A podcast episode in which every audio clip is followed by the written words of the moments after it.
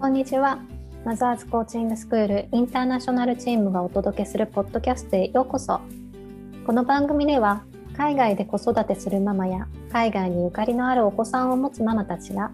聞いてほっとしたりくすっと笑えたり明日からも頑張ろうと思っていただける時間にしたいと思っています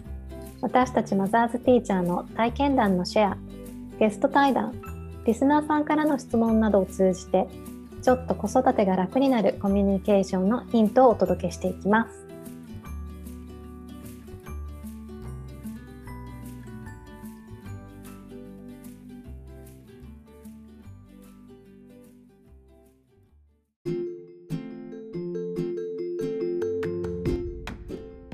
皆さんこんにちは。マザーズティーチャーとしてカナダで活動している秀美です。えー8歳と5歳の男の子の子育てを、えーカナダのオンタリオ州でしています。今日はですね、シンガポールからゆきさんが来ていただいてます。ゆきさん自己紹介お願いします。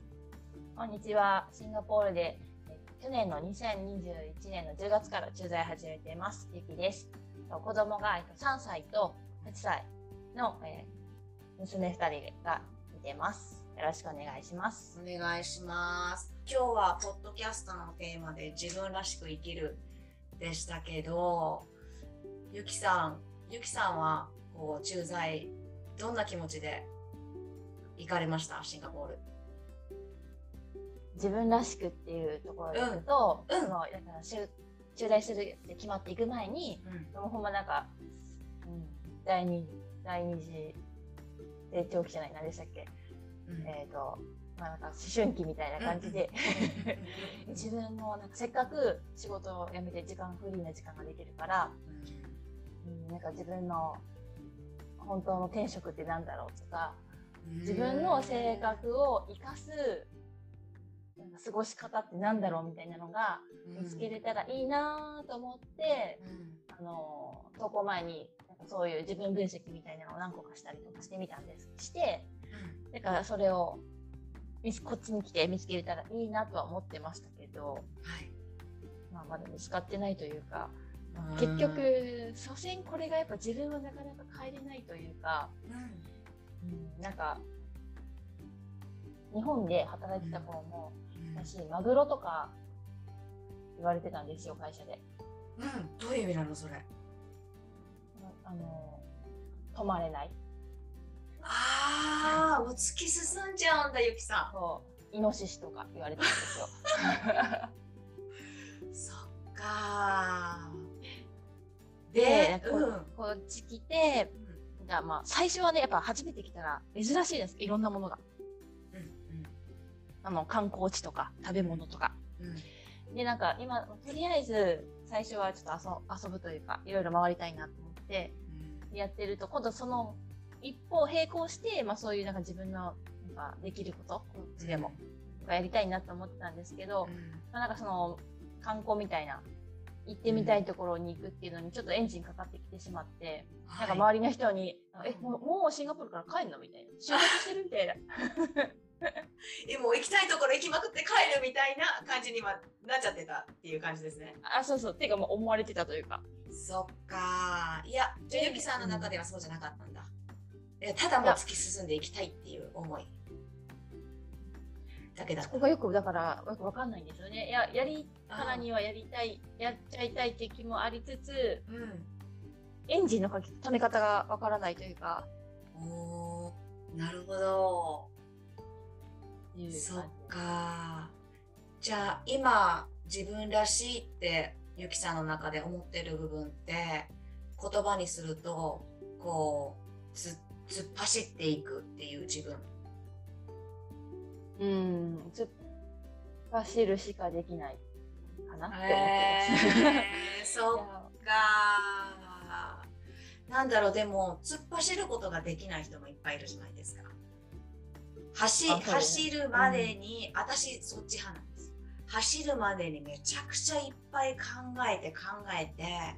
でもう考えるのがめんどくさくなってそういう自分が嫌になる。なってもういいやって投げちゃって最初の一歩が出るみたいな性格。え、でも私もそういう時ありますよ。あります？あそうなんだ。えいや、あのね、結構私何でもしたいと思ったんですよ。まだそれがややこしくて。うんうんうん。あの、だって突っ走ってんのに、こううん走ってんのに、んまたこっちもやりたいみたいなやつ。でもこれを走って離脱したとしたら、また次来た時に、もうなんかちょっとお腹いっぱいになってるんですよ。お腹いっぱいな自分がいるのに、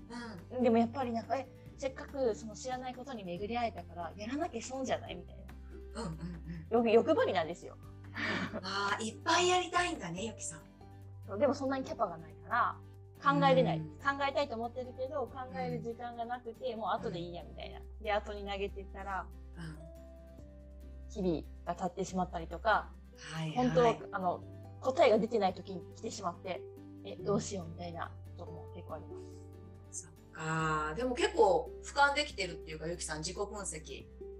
できてますよね。自分で自分の。あ、わかんない。今聞いてて、そういう自分もいるって言ってて、なんだろう。それに気づいてない人も多分いそうじゃないです？こう、あ自分を俯瞰できないっていうか、うん、自分を俯瞰できてない時私多分結構あってそれこそコーチングを始めてから割と、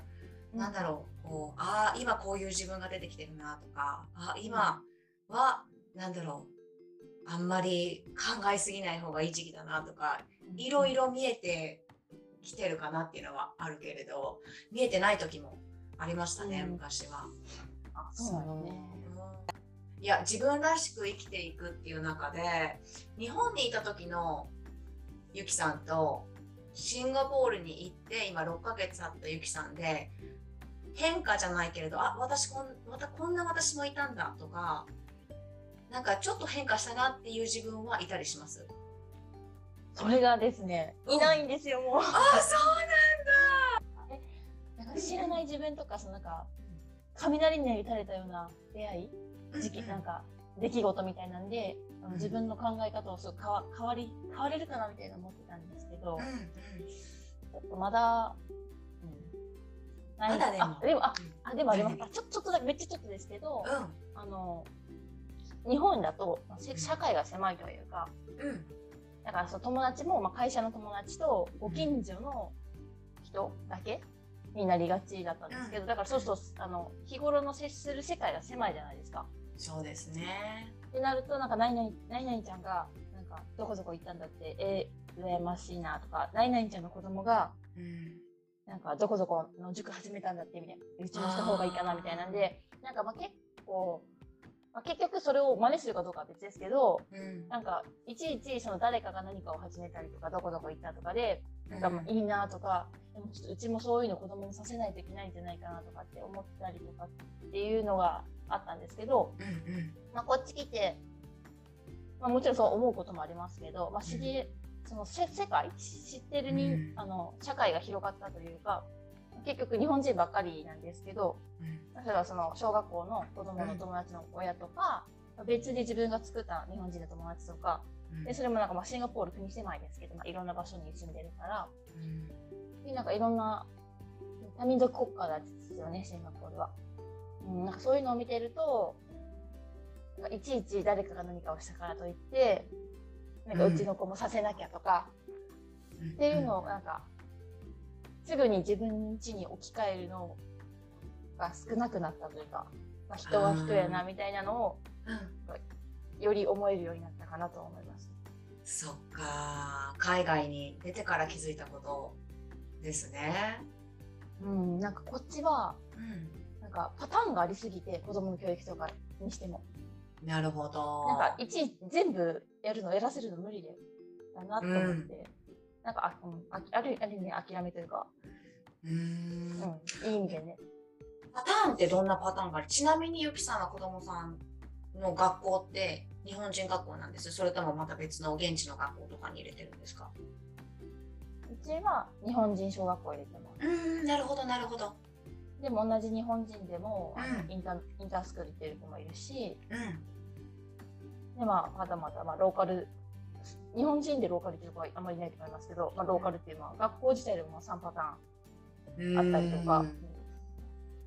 そうですよで、ね。なんか、それ、その日本人学校に行ってる中でも、あの、英語のスキルがすもう天と地ぐらいに違うんですよ。同じ学年の子でも。やっぱ幼少期からシンガポールにいる子と、うちみたいにある程度年齢になってから来た子だともちろん違いますし。だから、なるほど。英語のクラスも12クラス分かれてて。おー、すごい、12クラス。そっか、じゃあちゃんとその子のレベルに合ったクラスから始められるっていう感じですね。そうですね。うん。そうだからできてる子がいるから羨ましいなとか思ってられないですよね。もう経験値が違いすぎるし。うーん、なるほど。みんなが違いすぎて、比べ、比べようにも比べようがないというか、思うんだけれど、なんかどうしても私たちって似似た者同士で比べてません、比べちゃいがち。傾向があってでも多分なんだろう比べるっていうこと自体は多分そこあの悪いものではないんだけどあのちょうど今日馬場コーチのツイッターに人と比べるのは悪いことではないんだけれどその人と比べることにあれあのなんてネガティブな気持ちだったかな。ちょっと言葉はっきり出てこないけどそこで不機嫌だ。不機嫌になってしまうことが、まあ、問題であるって書いててなんか深いなって思ったんだけど。なので違い似た者同士と割となんか比べやすくなっちゃってでも結構なんか全然違う人だと私たちってただ違うっていうだけで受け止めやすいっていう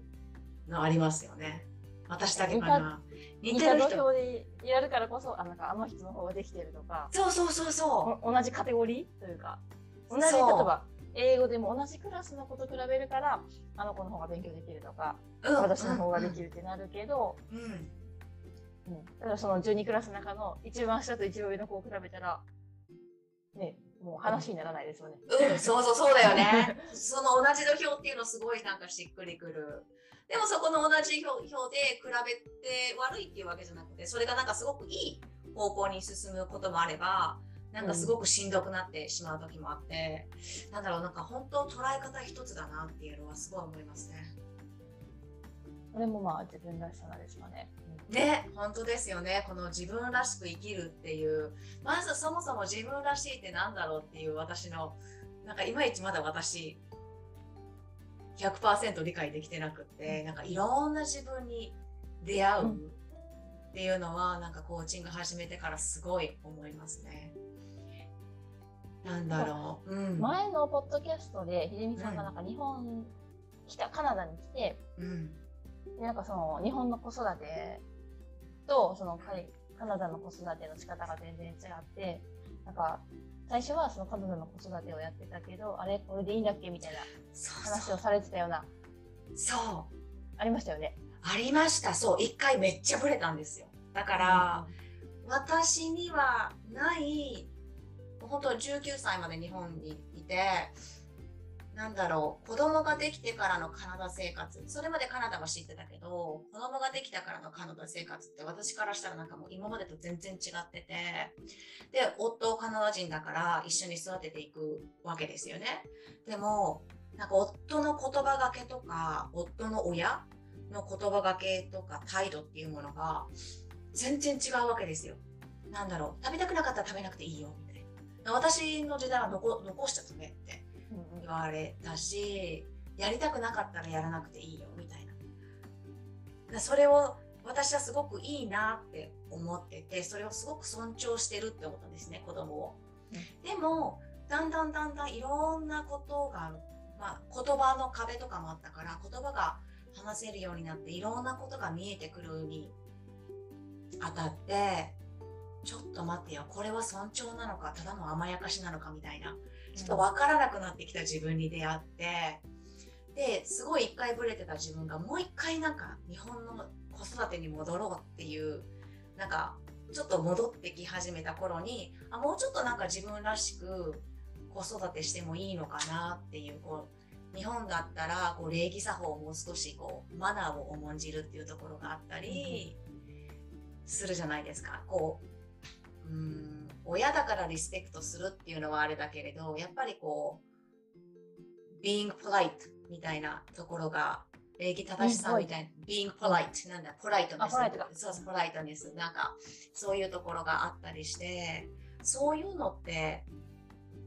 なんか大事だなってすごい見えてきたんですよね。だからなんかすごく今、バランス取れてるような自分らしく子育てできてるような。で、なんか昔は日本人、アジア人みたいな私が、ちょっと何やってんのっていうのがなんかすごく恥ずかしかった。だけれど、英語で言うわけですね。いろんな、まあ他の人がいるので。何やってんのみたいなちゃんとしつけしてるのが恥ずかしかったような雰囲気があったんだけど、今なんかすごい堂々と言えるし、なんか堂々と、うん。当初そのえアジア人の考えを思いっきり出すのが恥ずかしいってことですか、うん、それあったのかもしれない。なんか西洋のこうなんかとてもスイートというか、なんて言うんだろう、言って聞かせるみたいな。うん、とりあえず話してからっていうのをすごいそれが美みたいなそれがいいって多分すごい決めつけてて、うんうん、かそういうなんか私が親からされたようなしつけをなんか自分がしてると多分恥ずかしかったっていう思いがあるんだけれどいざなんか一回日本の子育て自分の子育てっていうのかなに戻ってこうそれが恥ずかしくないというか言えるようになるとなんか英語でも言ってるお母さんまあまあいるんですよ。なんか普通にあの、まあ、厳しめになんだろうそれやっちゃダメでしょみたいなこと言ってるお母さんとかもいてあなんだ一緒じゃんみたいな なんか私だけがすごい気負ってたのかなっていうのはすごい感じてだからなんかそこがすごい一回すごいブレにブレて自分らしい子育てってなんだろうって戻ってこられたっていうのがありますね。結局じゃあ同じようなことも言ってたってことはなんかやっぱ子育ての仕方を変えたっていうか自分の捉え方が変わったってことですかね。そうかもしれませんね。そう。だから、